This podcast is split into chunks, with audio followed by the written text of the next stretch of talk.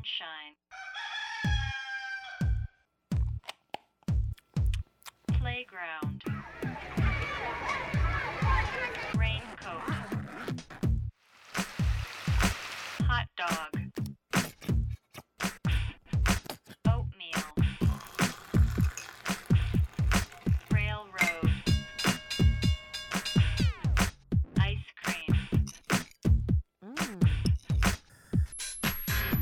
A B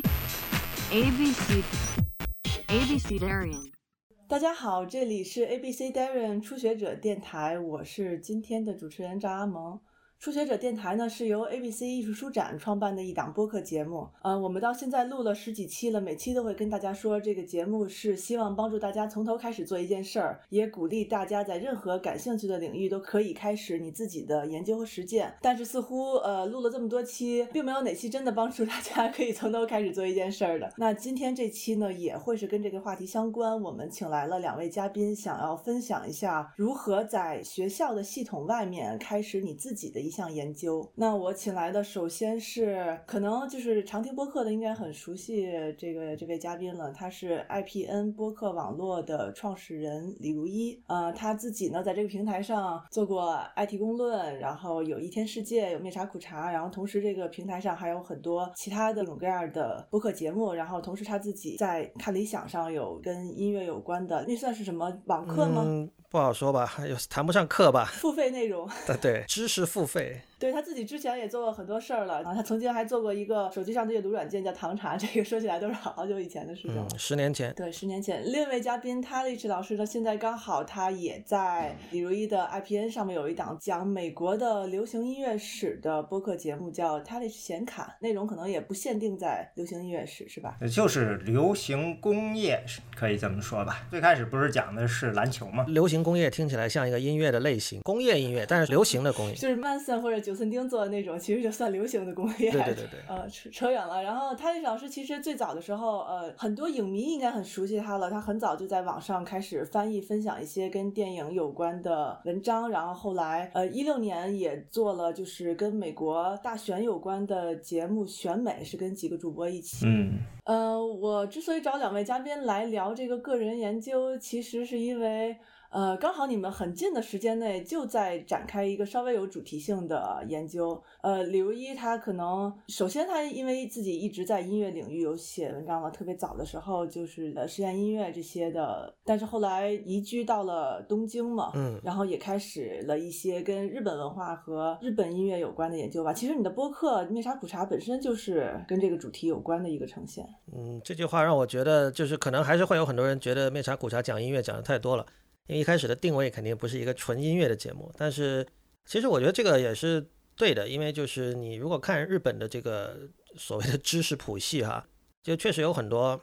就这么说吧，日本版的许知远会比中国的许知远谈音乐谈的多得多。你会看到日本有很多文化人。就文化人就写写文化评论或者文化批评的人，他们经常提流行音乐，所以昭和时期的流行音乐在日本所谓精神史中的这个地位是相当重要的。有道理。然后包括他历史老师是好像一两年前就开始大量的阅读一些跟呃流行音乐史有关的书籍。我有印象，你好像经过了很长一段时间的资料阅读和收集查找期，然后才开始产出，后来还有了在播客节目里的一个呈现。所以今天可能想聊聊你怎么，比如说就。就一个话题开始着手一个，这是一个兴趣主导的研究吧，算是。对，我们首先还是来定义一下吧，就是为什么我们在开始的时候要强调这个个人研究是要在学院系统外。查理士老师可能有另一个优势，就是对于你来说，因为两边都做过研究，你会觉得有什么明显的区分吗？对，这两个非常不一样的一点就是学术研究不是为大众服务的，嗯，除了为学术圈自己，它的服务对象。实际上就是企业和政府。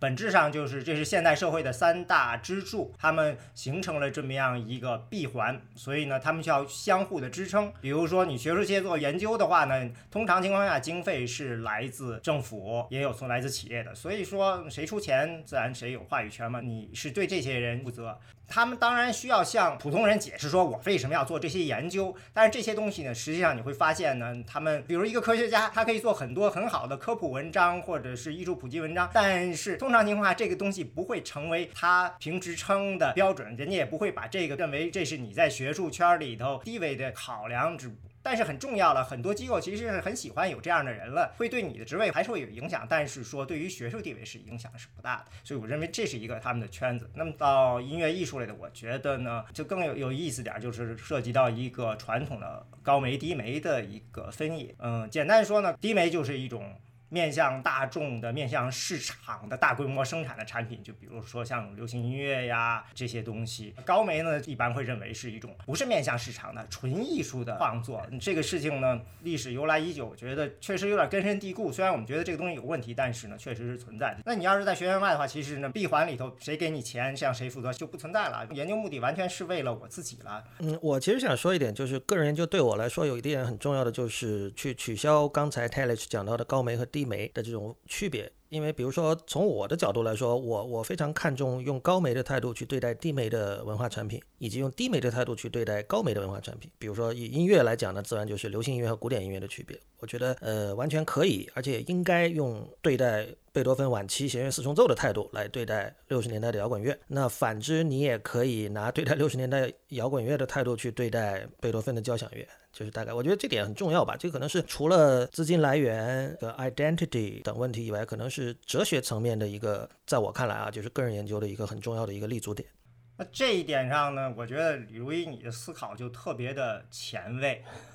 因为你不是前一段时间提过那本就是 Ted Joya 写的那本新书，呃，The Music a Subversive History，音乐的颠覆历史。对，那本书从本质上在讲的就是所有的音乐，他们都有一种去追求这个 respectability，换句话说，要挤入高媒那个档次的这种需求。为什么呢？就是因为你当进入那儿了以后，你会有一个资源上的一个正反馈，然后你就获得了一个特别稳定的位置。因为这是确实是几百年甚至上千年长期的大家的，不管我们怎么战斗，最后。还是需要获得这么样一个自我保护，就你必须得获得这样一个地位。然后呢，所以说没有没有这个，我觉得是跟比如说刚才谈到你说到，比如说在学术系统里会有各种各样的的资源支持。然后现在现在我们今天之所以能够坐在这里谈个人研究这件事情哈，就比如说我本身不是学术圈的人，所以我的研究肯定它 by definition 它就是学院外的，但是。恰恰因为这样，我反而觉得说和学术系统的对话是很重要的。当然，就是这个对话在我这边很可能是单向的，就是我从学术系统那儿得到了很多好处，其实就是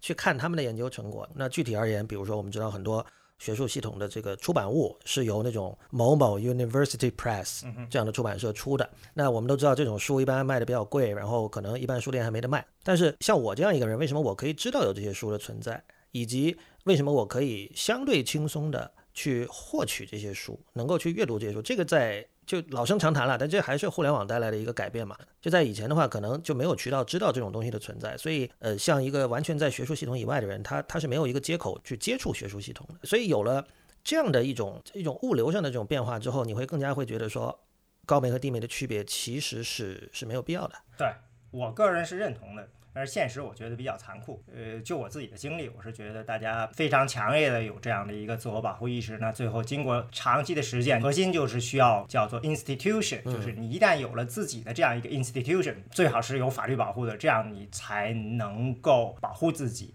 是这样的。咱们扯远一点说一个有意思的例子，就是有一次我读一本书，当然这本书是在一个学术出版社的一本学术的书籍，是关于爵士的，其中呢里面有一章是讲 Louis Jordan，然后他就说呢，Louis Jordan 呢在爵士士乐史上呢，其实很不受重视。呃，为什么呢？是因为呢，他这个他是属于大乐队时代晚期的人物，他的音乐从标准上说是非常爵士的，就所有的爵士的特征他都有。但是呢，在那个时候，爵士开始了两条路，其中一条路走向了 bebop。我们后来在写艺术史的时候，我们认同了这条路，就是爵士呢从之前的大乐队一直走到这个 bebop，然后以后就艺术化了。那艺术化了后就登堂入室了。嗯，然后呢，那 Louis Jordan 这一条路呢，他走向了 R&B，他就被他就成为了摇滚的祖师爷。那他在嗯爵士史上呢，就经常会被人家给淡化忽视。但是呢，从另外一个角度讲呢，说因为爵士艺术化了，所以说呢，那人就说，嗯，我们学术研究呢就可以堂而皇之的研究爵士。所以呢，我们现在呢，你可以看到我写这么一本关于爵士的书，在学术出版社出版，也是这样一个过程的一个圈子。最终呢，我觉得我需要讨论一下 Louis Jordan 这个情况，他就是这样一个。这其实很愚蠢了，就是，但所以我觉得个人研究如果有什么价值，可能就是能够尽量的远离这种没有必要的这种圈子文化吧。对这个情况，反正刚才我说的这个学术界里的这种限制其实非常非常多。再讲一个例子，就是呃，比如说我讲的这个播客里有一集关于拳击电影的，那拳击电影这部分呢，然后那个有有一个人，嗯、就提到说他获获得邀请，加州大学出版社的美国电影史，他获得邀请写默片那一节。那这个电影史基本上是非常权威的一套书，编辑邀请他写，你就先写一个大纲，那写完一个大纲交过去，编辑回来说，嗯。你可以写这一本书，前提是不能写拳击电影这一章。他就回了个信说，你不过如果不让我写一章，我就不写。就这是非常有意思的，就是其实编辑是代表了多人对于这个学这学术界的概念，在他们这个概念里，这个东西就不属于电影史，他们就说你要把这个划去，这是非常有意思的现象。有意思，这是一个一个一个 euphemism 了，我觉得。对我不是特别的故意要说这个东西，嗯对我其实我倾向于中性的说这件事情吧。你们愿意先，其实是不是刚开始就应该做这个分享？就是你们愿意先分享一下自己呃目前研究的话题和，比如说觉得有哪些有意思的吗？对我主要方向就是所谓的这个原创 originality 究竟意味着什么？因为这个是一个，包括我自己可能过去十几年，因为对艺术感兴趣，那我们有一个基本的立足点，就是说原创性是很重要，你要做别人没做过的东西。实验艺术、前卫艺术可能更是这样。但是现在想试着重新思考这个问题吧。当然，就是二位可能知道了，就是大龙泳衣是我开始思考这个问题的一个主要的一个触发点，因为他他这个人是日本流行音乐史上已经是盖棺定论，因为他二零一三年去世了嘛。是肯定是在史书上有留下了名字的人，而且他的歌曲也是非常亲民的，就是他不是那种很不容易理解、很难听懂的一些音乐，他的音乐是哪怕你对音乐完全没有了解，你会觉得很好听的音乐。另外一点，他的整个创作的方法论上有非常前卫的一个维度。简单来说，他的很多歌都是从他所喜欢的五六十年代的美国的 rock and roll 还有各种音乐里拼出来的。那所以我们就可以问说，这样的一个创作者，他是真的在创作吗？他的原创性何在？他难道不是？东抄一块，西抄一块，所以这个人的作品让我开始重新想这个原创是什么意思。然后你你顺着这条藤摸下去的话，其实可以摸到很多东西。比如说十多年前吧，那个三联就翻译出版了那本叫做《万物 Ten Thousand Things》那本书，它是讲这个中国古代艺术里面的这个模块化的问题。是雷德侯吧？对，翻译成中中文名字是一个德国的教授，他翻译成中文名叫雷德侯。那这个书我听说在呃中国的有一些圈子里是很看不上的，因为他们会觉得说，因为因为这个书是讲比如说兵马俑啊，或者说汉字啊，呃或者说中国古代的建筑，它是如何可以做到这种大批量的生产，然后又保持品质。然后他就讲说，这是一种模块化的，就是怎么怎么样，有一种模块化的一种这个创作方式，它跟一般人我们想象的说一个天才独立的噼里啪啦呃想出一些非常原创的东西是不一样的。但是这个理论呢，就是有一些中国人听了可能觉得不舒服，就好像说，哦，你一个欧洲人，你是不是在讲中国人没有原创性？所以我觉得放到这个脉络下讲看就很有趣，就是显然大家都很在意原创性。但是像大龙泳衣这样的人在告诉我们说，呃，至少我们一般传统意义上说的原创性，是不是可以重新反思？而且如果你去看整个日本的二十世纪的这种文化艺术史，你会发现像他这样做的人其实不少。他可能是就是最典型，而且他是他是非常认真的在做这件事情的，就是他不是把这件事情当成一种戏谑。他的音乐中有很多 parody，但他他整个人的存在，他不是一种 parody 式的存在，因为我们知道，比如像那个 Talich 肯定知道，美美国有那个叫什么那个人叫什么，就是经常 parody 各种乐队，他 parody 过什么 Nirvana，还有什么，他有一个 middle name 叫 Weird Al Yankovic 还是什么，就是所谓的同人创作是吗？对对对，同人创作，但是大龙影不是，就是他显然就是你会看到他的东西是从各处拼凑来的。但他个人的那个境界和世界是非常明确的，这是非常典型的是他的东西，所以主要关心的是是这样的一个方向。然后如果你再看下去，你会发现其实像他这种做法，至少在美国的流行音乐领域也是也是有的，就是那个像七十年代开始。就有一批人，英国也一样，就是他们开始去重新，就现在叫 digger，那些 DJ 喜欢去挖掘一些当时所谓的沧海遗珠嘛。其实，在当年就是没有人要的，就是可能那支乐队一共就出了一张单曲，然后就解散了。但是有一批人从七十年代开始就会，他们说，哦，六十年代就 garage rock 才是最好的，现在的这些什么 progressive rock 这些东西都是就走偏了，方向走偏了。我更喜欢六十年代的东西。然后他去挖这种极其冷门的、没有人听的、丢在充满灰尘的这个打折箱里的那些唱片，然后把它重新出版。呃，这些人一方面也是在写历史，但另一方面就是，这就他们做的事情和大龙泳衣做的事情其实是有一定的平行关系的。嗯，大概就这样。只是想问李如一一个问题，嗯，我就说你像 Bob Dylan 这个 Blowing in the Wind，他拿了一首现成的曲子填重新填了一遍词，这个算是 original 吗？没错，没错。所以我刚才讲，就是说这呃，像大龙那种行为，在五六十年代，或者说 Sergeant Pepper 之前的年代，一九六七年之前的年代，在披头士推出 Sergeant Pepper's Lonely Hearts Club Band 这张专辑之前的所谓的 rock and roll，就是在那之前，这是非常常见的，包括 Chuck Berry、Tellage 肯定知道的，都经常做这样的事情。然后我我不知道这个是不是这个 Tellage 可能会了解，到了从七十年代，尤其是八十年代之后，这种版权意识会。这个说的不好听就利欲熏心，说的好听就是版权意识会变得强，所以大家会觉得说这种所谓的引用他人的作品片段变得不那么被接受了。所以你认为是利益推动了版权的？嗯，对，这比较复杂了。对可，能是这样。那那泰勒斯老师，你愿意分享一下你的这个你说的关于美国二十世纪的流行工业？没有，我就是因为这个事情做了很多年嘛，就是最早的时候跟红魔做，那马嘎萨他们办的这个红魔电影杂志，那是应该是好像一三年底的时候开始的，那就是当时找我说要做一个东西，我说我现在也不看电影了，呃，我们就做一个专栏，这个专栏不聊电影，虽然你是电影杂志，于是当时就定了一个就是美国娱乐史，那一开始时候其实啥都不懂了。虽然是按照时间写的，但是现在看起来很多东西写的很简陋了。但是就是从那个时候开始，我觉得 Talish 其实这种做法应该是更早，就是从可能二十一世纪初，就是在论坛年代，你就已经在做现在这样的，就是类似 Talish 显卡这样的事情，只不过只不过当时没有播客了，当时就是写文字。对，但是那个时候就是说，呃，的确是从红魔这个专栏，嗯，就是当时就叫娱乐的逻辑嘛，嗯，实际上呢是算是第一次比较系统的去呃思考这个问题，因为就是就还是像刚才我们说的是，就是说我们传统上对于娱乐的或者说对流行工业的的看法呢，是集中在。以这个艺术家为中心的和作品为中心，但事实上呢，音乐呃或者说是这个娱乐的创作的本身呢，他们显然并不只是说是被这些艺术家呃所驱动的，是一个非常复杂的过程。只不过呢，在我们重新叙述这件事情的时候呢，刻意把他们放到了前台。我开始意识到这一点的时候，那都是有一次买了一本书《Seven Stream》，叫做《摇滚的起源》吧。那本书是就是就是在讲摇滚的诞生，为摇滚为什么诞生。那么作者呢，他提出了一个相当大的一个模型，这个模型呢我觉得非常有意思。他试图把这社会的方方面面都放到这样一个娱乐的框架里头去。那个时候刚开始遇到这本书时候，觉得啥都不懂，但是觉得这个书写的非常有意思。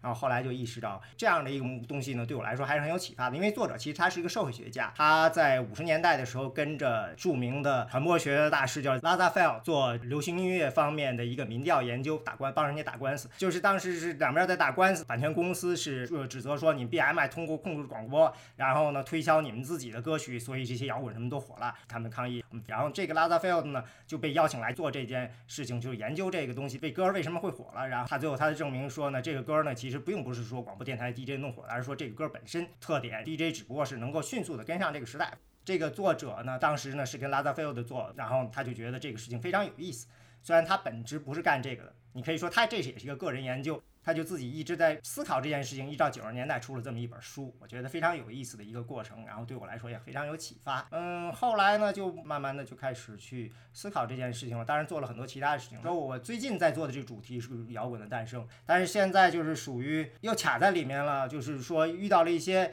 很重要的概念的时候，你会发现说，嗯，还得往回走，所以现在又在看研究很多其他的相关的东西吧。本来下一集想说的是这个 Frank Sinatra 为什么会成为一个明星，都准备上路了。Frank Sinatra 他实际上是一个 Croner，那 Croner 到底是什么东西？这个李如一以前也讲过，本质上就是电子麦克风出现以后的一种唱法。那这个东西本身就是一个非常复杂的事情。另外一个呢，呃，Frank Sinatra 他实际上他是 Pop Music，那为什么会有 Pop Music？那相对的还有乡村音乐，或者是我们说这个呃 blues 黑人的音乐呢？这个呢其实也非常的复杂。最后呢，我我发现如果要把这些东西说清楚呢，还挺麻烦的。看到这儿的时候就有点卡住了，就想着呀，还是得再梳理一下，因为这个东西里头涉及到一些比较敏感的话题吧。呃，既然提到这个的话，那是不是可以聊一下？呃，你是如何开始阅读和梳理出一个观点的？比方说，呃，我是一个流行音乐迷，我喜欢听音乐，嗯哼，那和我开始研究我想听的这个音乐，呃，走到什么程度就算是一个个人研究了。比如说，我喜欢听音乐，我就按照时间线去去梳理我听的这个音乐流派的，呃，它的脉络，这算是一种个人研究吗？首先，我认为研究这个概念是一个非常连续的概念。是连续的概念，就是说，我们可以稍退回一步，就是说，我觉得我们在生活中无时不刻的都在做研究。呃，你平时呃出来了一个新的手机，买什么手机你要做研究，你买房那就是更大的研究了。呃，可能很多人不认为这是一种研究，因为它的目的性太强了，它的或者功能性太强了。可能大家一般平时说起来研究的时候，可能经常会说的是一些呃感觉好像比较不是那么功能性，但事实上有很多事情并不是呃这么好区分的。就像你说我我喜欢这歌，我可能需要做个研究，我接下来听其他的什么歌。你说什么时候进入到了我们说所谓的研究的情况？我觉得可能是你开始去听一些你觉得不好听，但是认为需要听的东西。我觉得还是挺有意思，就是如果我只是一个这个音乐的爱好者，还没有开始自己的研究，那我当然是喜欢听什么就听什么。我去研究也是为了找到更多我喜欢听的东西。但是，一旦当我开始，比如说为了补全我现在听的这个流派的脉络吧。我开始听一些是因为它重要我才去听，而不是因为我喜欢才去听的东西，实际上已经开始进入一个研究的范畴了。我不知道李如一你怎么看这个观点？我认为是是这样的。呃，我觉得刚才赵阿蒙那个问题很好，我其实也一直想就是跟 t a l i c h 聊这个问题。你们知不知道知乎上有一个叫孟德尔的一个用户啊，经常回答游戏问题的嗯书记，对，书记，他的自我介绍叫不玩游戏的游戏迷。呃，我不认识这个人。呃，那他从他答案看呢，显然他是对游戏懂得很多。但是我他这段这句介绍给我印象很深。呃，我想问一下 Talish，你是不是不听摇滚的摇滚迷啊？呃，也不能这么说了，但是的确是可以这么可以完全用这个来定义我。对，那那我的一开始的直觉就是正确的，因为我我现在想说一句可能招人恨的话，因为因为一般来说去做这种文科生和理科生的硬性区分是很招人恨的。但是 Talich 是理科生，这是毫无疑问的，这个我们都知道。然后我我是觉得你无论是你对所有的流行文化的这种 approach，其实是一个典型的一个想搞清楚 how things work 的这样的一种思路。所以在这种思路之下，你们刚才提到说，哦，听一些我明明不喜欢的东西是不是折磨？我觉得不会是，因为对于有这样的思维的人，你去搞清楚 how things work 就是有快感的，所以不会是折磨。不是折磨，对啊，但是就是说，我的一个原则就是，我应该是不会在我做的任何东西里表现出我的喜好。就是说，摇滚呢，我肯定不不是一个真正意义上的摇滚迷，但是我肯定也喜欢很多摇滚歌。但是你在我的做的节目或者写的东西里，你应该是看不出来我喜欢谁，因为我不想表达这些东西。对，听不出你的喜好。对这点，我觉得电影和音乐至于你就很不一样。比如说你我我以前的感受，你肯定还是是属于影迷，但是你开始写摇滚的东西的时候，我可以，当然也可能因为我们认识很多年哈，对你有一有一定的了解，我可能就觉得说你并不是因为本身很热爱摇滚去研究这个，而更多的是出于一种呃认知癖吧，就了解事物的运作原理去接触这个领域。对我是觉得非常迷恋我的是指后面的这个运作机制，这个这样的一个首歌是怎么出来的？嗯，会我会关心这些。对，嗯，有些人他的干的事情呢太精彩了，虽然他做出来的作品我一点都不喜欢，但实在是就是我对整个这个生产过程、制作过程或者是相关的一些东西是让我非常非常佩服，这也是很正常的一件事情。所以说，嗯，让我迷恋的东西并不是作品本身，对。还有一点啊，就我觉得就是说，如果你真的对一个东西感兴趣的话，呃，你在阅读资料的时候呢，你肯定不是说只读好书，因为大家喜欢列书单儿，因为我觉得这个东西是一个非常娱乐性的概念。实际上，它的假设就是你只读这些，就是写的非常非常的漂亮。但是呢，在现实生活中，一旦你真的对喜欢这个领域，你是需要，就是明知道这本书写的不好，你也会读下去，因为你会从里面试图去挖掘。这些对你有意义的东西，所以你不会说我只是挑最好的书读。你你要是说的是我只是读好书的话，其实这是一种娱乐。所以这个告诉大家 t a l i s h 列的书单对于一般人是没有价值的，就很可能大家看了会失望的。呃，确实是这样的。我现在觉得就是我列的很多书，其实对不好看。李唯一之前提到过，就是在日本的学校里就会。呃，有一个课外活动就叫做自由研究，是吧？实际上，他是从小时候就教学生选自己选择一个课题，然后去做这么一个自由研究。对，也不止学校里，就是日文里就有这么一个词嘛，叫自由研究。然后它，呃，其实它类似中文说的民科的研究，但是民科研究在中文就贬义很强，但自由研究在日文里是没有贬义的。呃，其实主要也是就是放暑假的时候让这个小朋友有一些事儿做，所以你看到夏天的时候在便利店都会有这种自由研究主题的书卖，其实里面就是一些科学实验，让你可以自己在家动手，让你帮助你了解各种科学原理的东西。我记得我们小时候在中国也是有这样相关的活动的，只不过可能就是在日本就是 it's a thing，但是在中国可能不是那么的。不是这么的突出吧？国内的这种情况，我印象很深刻啊。我们小时候也都有这样的东西啊。但是我有一种直感，就是现在回想起来，直感就是国内更关注这些东西作为一种学习。对于美国来说，就有一个巨大的产业，就是这个 hobby。嗯，我觉得，嗯，如果换到整个放到美国这个历史上，美国是有这样一个传统的，就是说，呃，我曾经听过一个人讲，他说这是一个就是叫做 common sense，这个是从那个 Thomas Paine 就是潘恩就开始就是说，有一种反呃，就是对权威的怀疑吧，怀疑怎么办呢？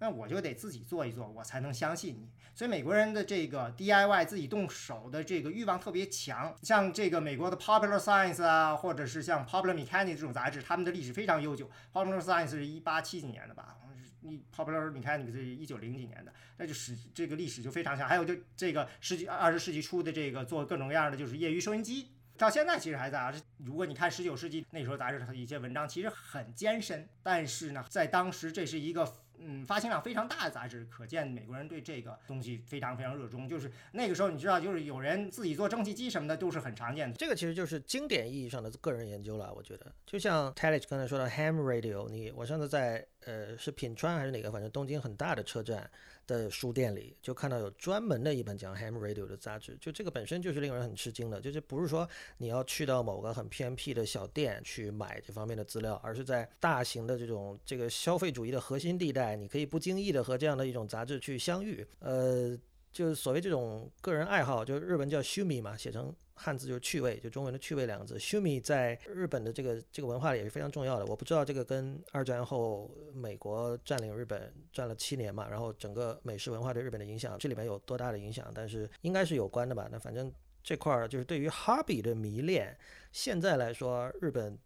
跟美国怎么样？再怎么说不相上下的，所以自然自由研究、个人研究这种东西会会非常的强盛嘛。我想说的就是说，这些业余爱好者他们做的事情呢，嗯，一个很重要的就是呢，嗯，现在我们有时候会忘记了一些事情的意义是多样的，有多种意义。比如说，呃，无线电收音机。那我们现在对于无线电的概念，可能就是大众收听。但是在当年的时候，这些做 ham 的人，他们定义的无线电的意义就是，我最远能够跟世界上哪个位置的人，每天就是找到一个新的电台，然后连上确认，接下你的号，然后呢关掉，找下一个，然后就记录。对他们来说，这就是无线电的价值观。那到现在可能就是绝大部分人已经忘却了，还有这样一种价值存在。没有没有忘记。这个在今天的这个对等物，就是自驾博客或者什么自己架一个静态博客，或者自己用什么开源软件搭个什么什么东西。我有，其实一定程度上有这样的一个，就像你刚才说的，互联网改变了很多东西，它提供了很多，而且呢，给了很多这些业余的这种个人研究人一个表达的机会。像我儿子天天在 YouTube 上。看很多完全是私人做的台，但是质量很高，而且你可以看到这几年慢慢做着他们的呃质量上去了。我印象中比较有名的那些像什么 Back Backyard Scientist。如果说我是一个媒体制作者，我可能从来没想到这个东西还能有几百万人观看，就是因为这些业余的这些人自己去做，他可能也没有想到过会有这么多人，但是他会把这些东西嗯挖掘出来了，然后实际上就是。拓宽了我们对这个认识世界的认知，就是啊，这些东西也是有价值的，而且价值还挺大的。其实应该这么说，就是说，所你刚才提到媒体制作者，我觉得可以理解为是媒体制作者把本来有的一些价值给扭曲了，就让人人们开始重视，比如说 production value，你会重视说一个被制作出来的媒体必须拥有什么什么样的特质，而如果这些特质不得到满足，我们就会觉得说，为什么有人会看这样的东西？但是。像你刚才提到你儿子看的那种东西，其实可能就是就是一开始本来就是这样的啊。这个东西，那你要说的话，其实是有一些呃政治上的追根溯源的话，我可以这么我我这样认为啊。五十年代的时候不是出现电视了吗？那电视的时候，当时是有一个频段分配的。频段分配的时候呢，啊，这个就有点复杂了。但是简单的说，就是最后呢，美这些大电视台，就是美国的这个 A B，当时是三大台嘛，那时候三大电视网，他他们的观点就是。呃，我没有那么多的人力物力来做那么多精良的节目，也大家也没有能力去看那么多的节目。但实际上，这个观点到了有线电视出现以后就被颠覆了。大家意识到，就是说，我们其实完全可以生产出更多更好的节目满足。那等到现在有了 YouTube 的时候，实际上就是再次证明了这个视频节目的储备，就是人才储备是非常非常巨大，它释放出来是的能量是极其可怕的，并不是像你说的似的啊，有了那么一万个台就没东西放了。是的，我我确实发现那个那个塔老师是非常习惯性的从就是 how things work 的角度来思考任何问题的。对啊，这个很明显吧？我就印象很深，你之前说那美国的那个早期的那电影产业，它后来不是变成了几大制片厂被呃一些犹太家族来把控，实际上跟他们一开始在美国的各地去收电影院有关，收购一些小电影院，然后一定程度上他们就垄断了放映的那个终端。对，那个时候是垂直垄断的嘛。对，当时我就觉得啊，这可能是从另一个角度去理解。电影工业相当于不是从创作者的角度，就是说，很多时候我们或者我们对于这种这些娱乐节目创作，我们还是习惯于从创作者的角度去思维，有的时候就忽视了还有其他很多方面的对它的控制吧。不过我觉得你们两个人的研究，呃，实际上是一个很很适合讨论这个的领域，就是因为毕竟它是大众文化嘛，就是它严格来说并没有多长的历史，呃，被系统的。学术化，对，比如说在你们在进行这些研究的时候，你们阅读的那些书籍，其实可能呃学术的书占到不到五成都有可能。对我，因为就是日本流行音乐，呃，怎么说呢？英文的著作不是很多，然后日本这边的书和杂志呢，多数是属于类似口述历史或者说个人感想这方面的东西。日本的出版界特别喜欢做对谈，比如说找两个。比如大师什么的对谈，但是其实很多人也知道，这种对谈很容易水，就是包括这个日本有有一个和制英语叫 long interview，他们喜欢叫 long good interview。当年不知道哪个中文杂志翻译过一篇村上春树的，就是在是 EQ 八四出来的时候，还是骑士团长杀出来的时候。但是后来我发现，就是在日本的这种文艺杂志里，给找这种作家或者呃歌手做这种 long interview 是非常常见的一种做法，但是。就这属于口述历史了，这可能这这也属于很可能是不好看的一类文本，但是会需要去看的这么一类文本。我是感觉，因为比如说在学院里的话，因为我最终的目的还是我要取得一个成果。当我发现这条路不好走的话，他学院里的人可能很容易，当然我这样说可能也稍微有点偏见，他很容易就换一个更好走的一条路的。但是因为呃，如果我是出于个人兴趣去研究的话，我走到哪是哪，是吧？它实际上它的终点没有那么明确，走到哪儿是哪儿也未必是一个。特别好的状态吧，就是说，尤其是身为个人研究者的话，因为这种自由是你天然就拥有的，所以我觉得反而是要警惕的，就是你还是得落实到某一个点上。对你需要有一个东西驱动自己。这个读一个东西的时候，你经常就是自己能不能把这个东西理顺，基本上就是这个事情你想通了嘛。通常情况下，如果没想通的话，哪个地方卡过了，那那个地方就有问题了。可能对于我来说，如果真的叫个人研究了，就是你必须得开始记笔记了，因为你记笔记，你是为了把一个东西给理顺了。因为有的时候你读这个书的时候，会觉得读得很爽。你不得不承认，这帮做文化研究的这帮学者，他们确实很有想法，他们每个人都有一套自己的 narrative，有一套大的框架，确实让你耳目一新。但是有时候你把它理出来，你会发现，哎。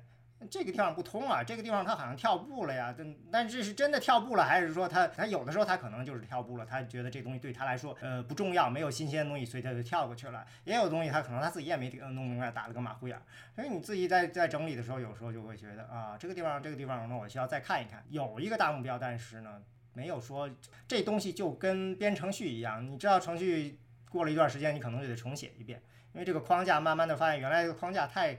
太傻了，嗯，太幼稚了，或者说太荒诞了。当然，虽然最开始写的时候觉得挺兴奋，那只好就推了，再重新再来一遍，嗯，也是也是有的。对，如果你把你把程序的这种重写和这个歌曲的翻唱放在一起考虑，这样对原创性又会有新的认识。我我其实想补充一点，就是说，所谓大目标哈，你你定下来之后，其实会有一种很，我至至少我自己会有一种很特别的体验，就是。有一些东西并不在你的控制之中，而你是被它牵着走的。就比如说，当我确立我想搞清楚原创究竟是怎么回事之后，我就有点像 confirmation bias，就大家说的哦，你怀孕了，你会发现怎么马路上孕妇这么多，只不过是因为你脑子里面想这个事儿。所以我觉得这也是一样的，就是你会发现，哎，怎么今天我刚好又碰到了这样的一篇访谈，哎，可以用在我的文章里，呃，这是一个比较奇妙的体验。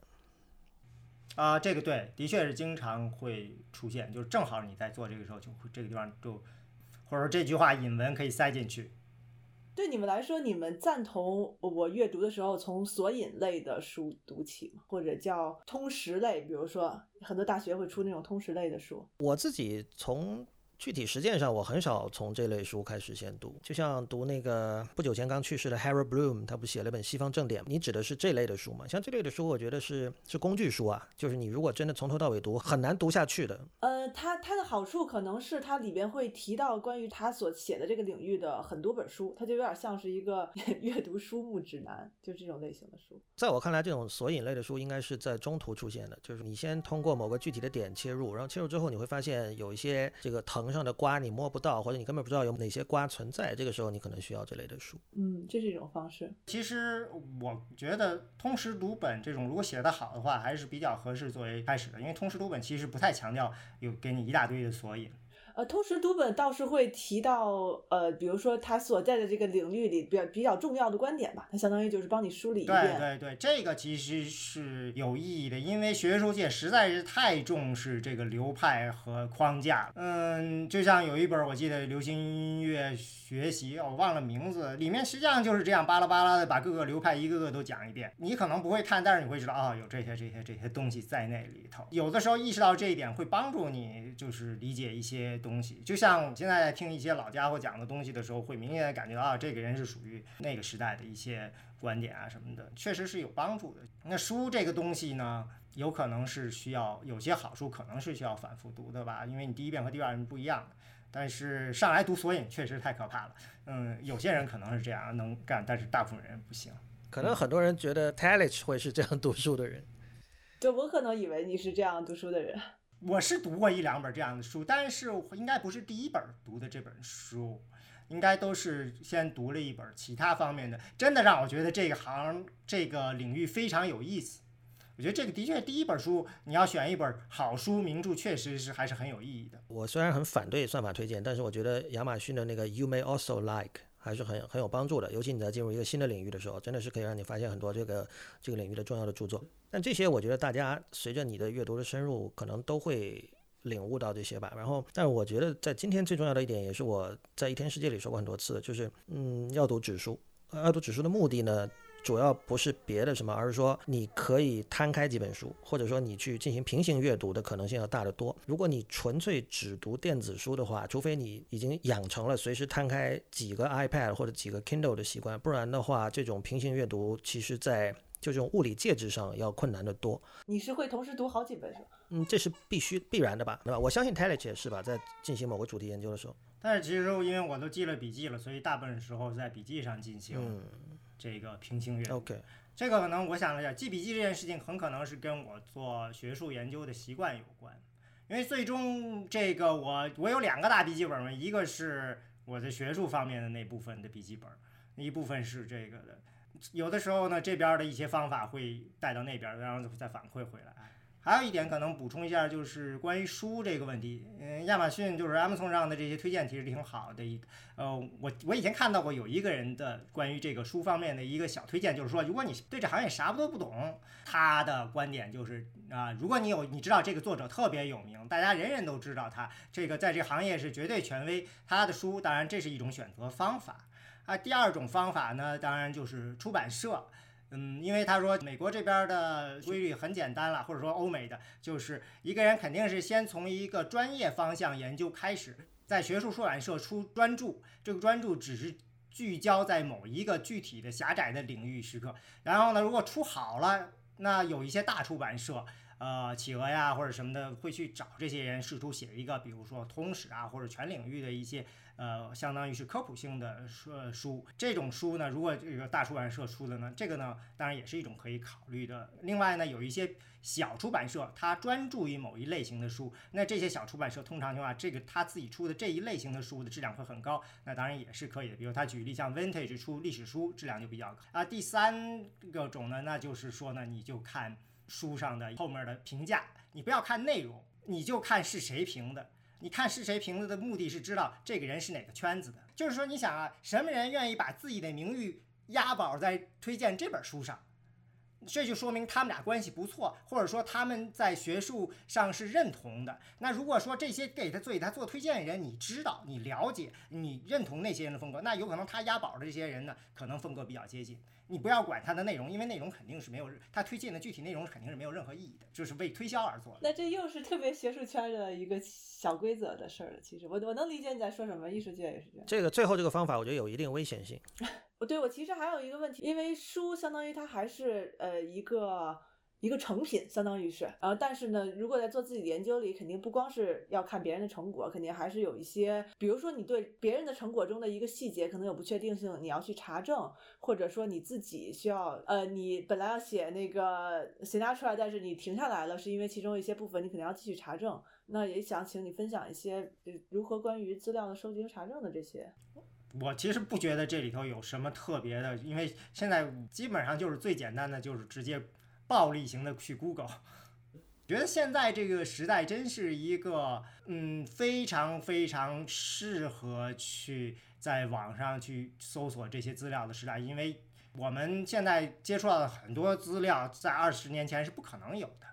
换句话说，就是我长大那个时代听的那些东西，就是开始了解这些东西，那资料其实是非常有限。那我儿子如果开始重新，他接触到的东西可能比我第一手。我想插一嘴，上次我跟 Telich 聊过这个事儿，嗯，就是这种我们经常说，啊，很多时候问题都出在信息量不足，就是资料不足，呃。很遗憾，到今天仍然如此。我上次有一个例子，就是说 Beatles 有一首歌叫《Cry for Shadow》，那个是纯器乐，是他早期的一首作品。那天我是在我在那我忘了在哪儿听到，然后后来我去找，发现它收录在那个叫 Anthology。对 Beatles 在九十年代末开始出了三套叫 Anthologies 的选集。然后那个时候啊，因为我当时在我在深圳嘛，那时候那那些选集都是几乎同步有盗版的，或者说迟一两年就有盗版，所以我买到的最早的披头士的唱片是 Anthology。那当时我看哇，选集。那应该是张精选唱片吧。直到去年我才意识到，Anthology 是所谓的 outtakes 和 unreleased tracks，就是并不是他们的专辑或者单曲里卖的最好的唱片，而是当年未能出版的唱片。也就是说，我最早接触到的披头士是一些边角料，是下水。然后 t e l i c h 当时就说说，呃，这个还是信息不足。就是如果当时，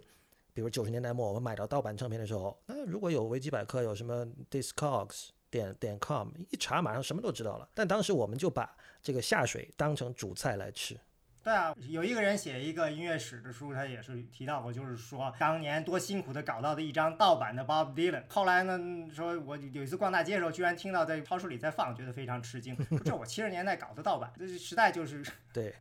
比如说刘烨，你因为你刚才也说到，你研究昭和歌歌谣史的时候，里边其实成系统性的专注还不算太多。那其实刚才他那说的那些方法可能就不成立。比如说，你就呃没法去买到耶鲁出版社出的那种书，或者是 MIT 出版社出的这种系统性的专注。如果我们广义的理解出版，就唱片出版也是其中一环。那么从这个角度说，其实日本是非常非常系统的，因为日本有一有一种唱片是就是。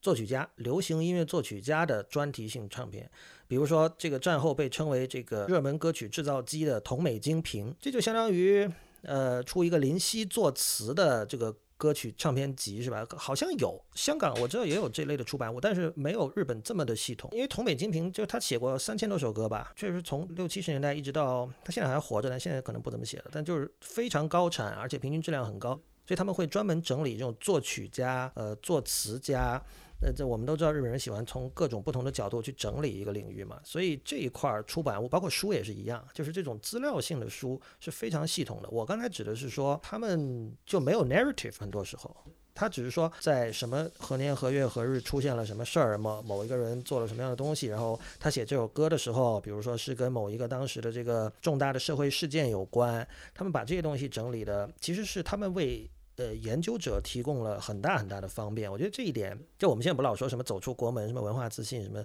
推广中国文化，这个你可以看到，就是就是说流行音乐这一点，如果你选择了日本，你会发现说这方面便利非常非常的大，所以光是这一件事情就使得日本至少流行音乐领域，应该应该说整个流行文化领域，它向外辐射，让外国人了解，其实这是已经提供了很大的便利。我我觉得他们的这种整理，包括就我老想举的一个例子是那个伊势神宫，每二十年还是三十年要拆掉重修嘛。这个是日本很有名的一个传统。这个跟刚才 Talich 说的这个编程就程序的重构，我觉得是真的是一回事儿。就是包括他们这个唱片的再版发行，所有这些事情，隔一段时间要重新做一遍过去的某个东西。那么我尽量的忠于原来的样子。那么这种实践，这种。这种手工这个过程对他们来说意义非常的重大，可能比你去整理出一个学术上的或者社会学意义上的 narrative，可能对他来说，日本人可能更更关注前者。嗯，你认为读到什么时候就可以开始生产，可以开始产出了？嗯，我觉得这个嘛，如果我们看历史上的例子，很多时候你决定什么时候把东西写出来，其实并不由得你自己，而是由得你的工作的某种 schedule 吧。所以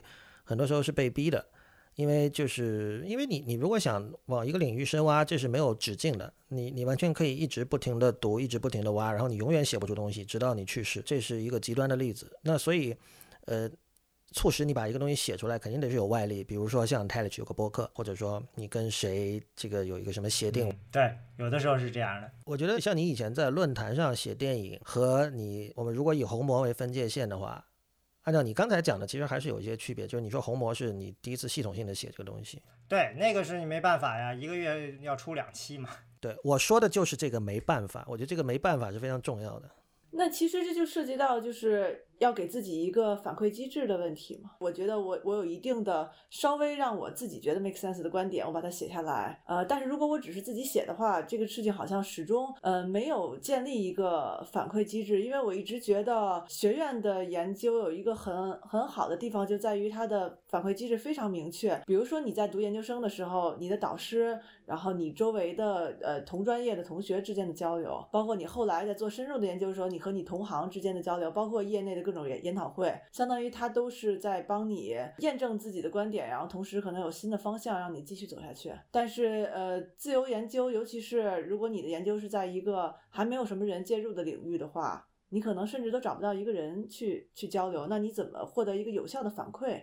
让自己不变成一种纯粹的自娱自乐、自说自话？我觉得获得不了。就如果你真的是做。全新的研究的话，很多时候这种就是就是很难的，因为这个听起来很自我吹嘘，但我是希望就是说能够开辟一个新的一个领域，或者一种就是想出一种新的叙述或者什么的。那这个时候你你关注的东西可能别人也关注，但他关注的点跟你不一样，所以这个时候嗯，就算你能收到反馈，这个反馈可能也是无效的反馈，就对我来说哈。那么我觉得在这种时候去忍耐这种孤独是很有必要的。当然所有人都希望有反馈，希望有有效的反馈，我也是这样。但是这个就你收到的反馈。往往是说哦，有很大的信息量，或者我学到了很多东西，让我知道了很多我不知道的东西。但是这个可能并不是你写作的本身的初衷，但是这个你也只能接受下来。我觉得就没有什么可抱怨的吧。因为这个是在学术系统里去研究的一个好处，就是因为它你所有的人关注的东西，它会有一个相对它的这个这个交集会多一点，而且。呃，就是大家对这个领领域深入的程度也会比较接近。而如果你是在这个公开平台发表，或者你是做自由研究、做自个人研究，你的读者可以来自任何一个领域，所以他也没有 incentive 去激励他，呃，去跟你关注一样的东西。所以这个时候，如果你想追求是这种有效的反馈，我觉得在学术系统里会更容易获得。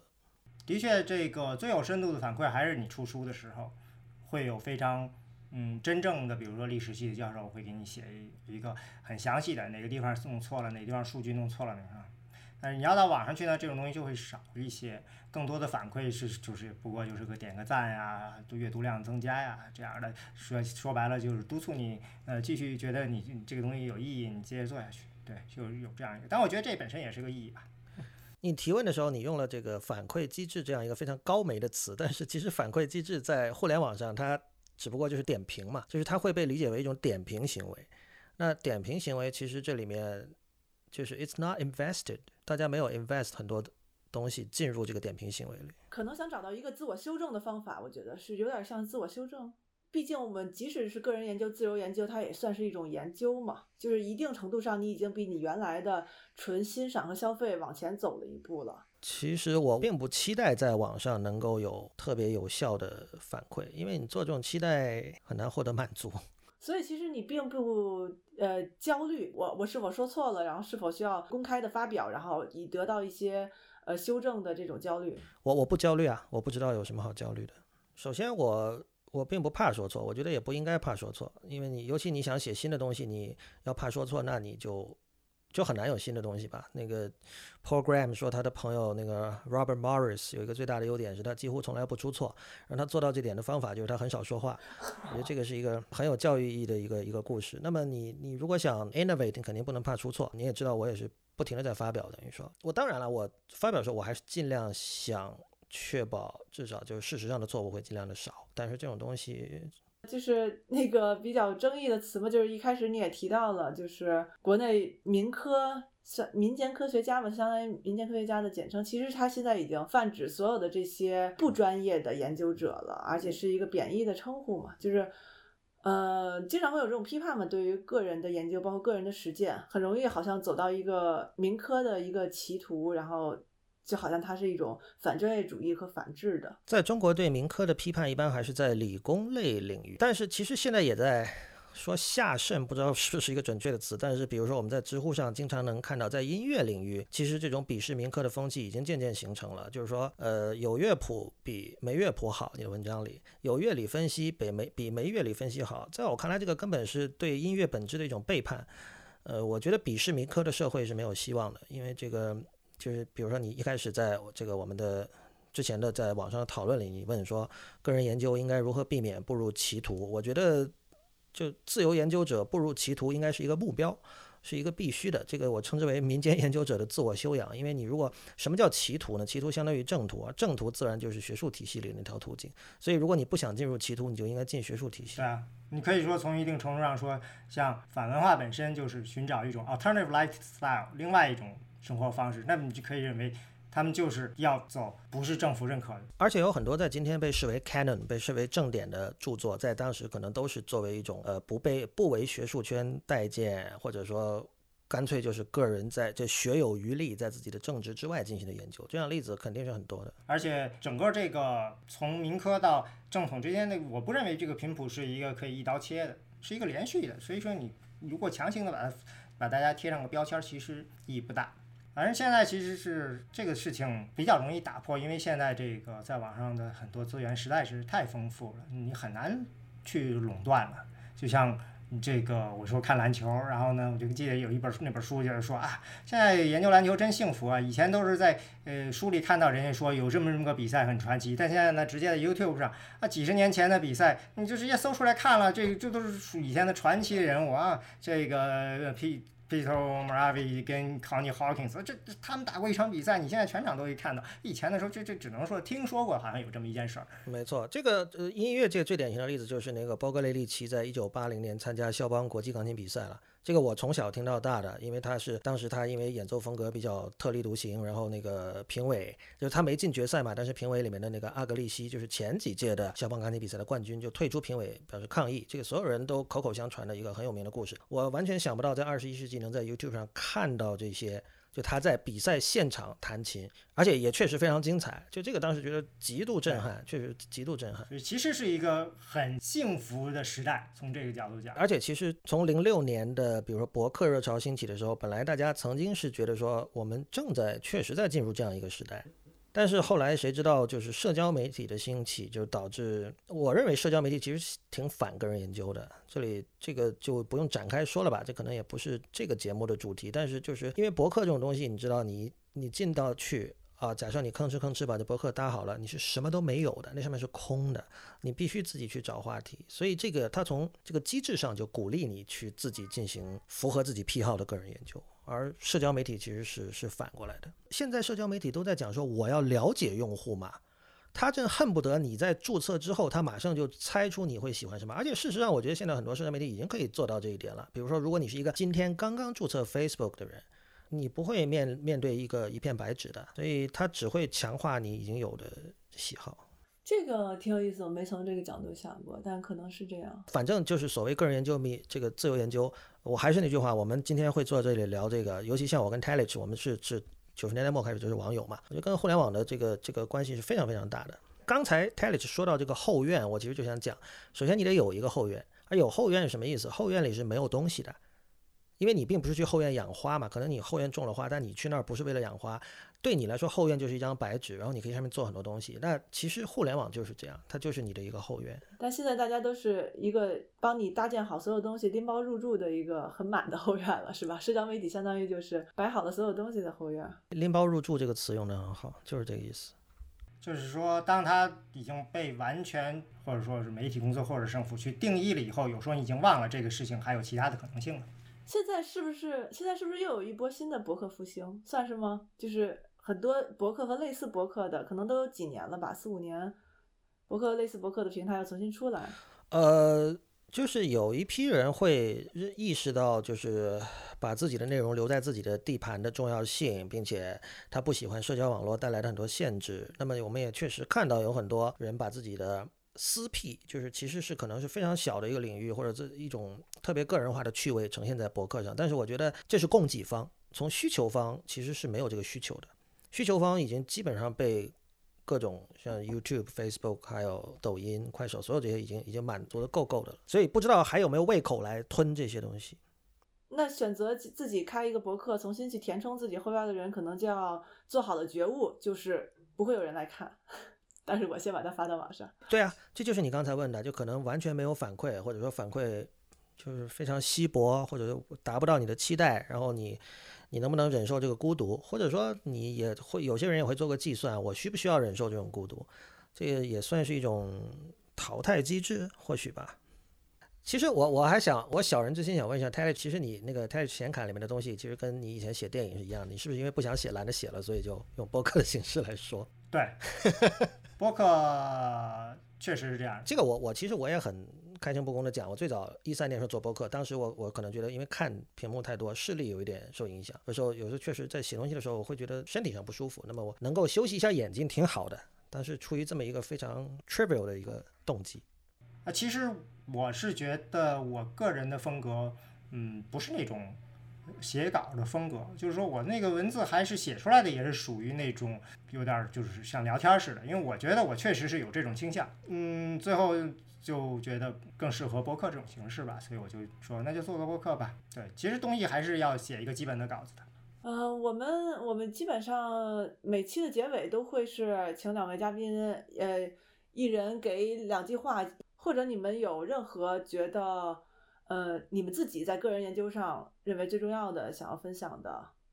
嗯，我觉得我想说的，在之前已经说了，就是打破高媒和低媒的界限，用低媒的方式对待高媒的东西，用高媒的方式对待低媒的东西。说了，然后我爷我有个老板曾经跟我说过一句话，我觉得很有意思，他就说啊，现在是得糖尿病最好的时代，因为现在检测啊实在是太方便了。我想说的是，现在做民科其实是一个最好的时代，因为现在查那些资料实在是太方便了。大家既然宅在家里，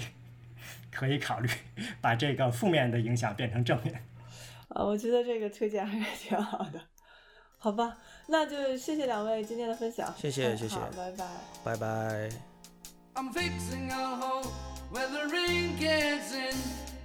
kept my mind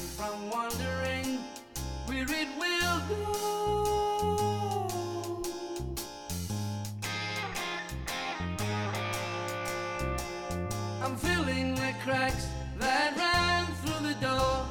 and kept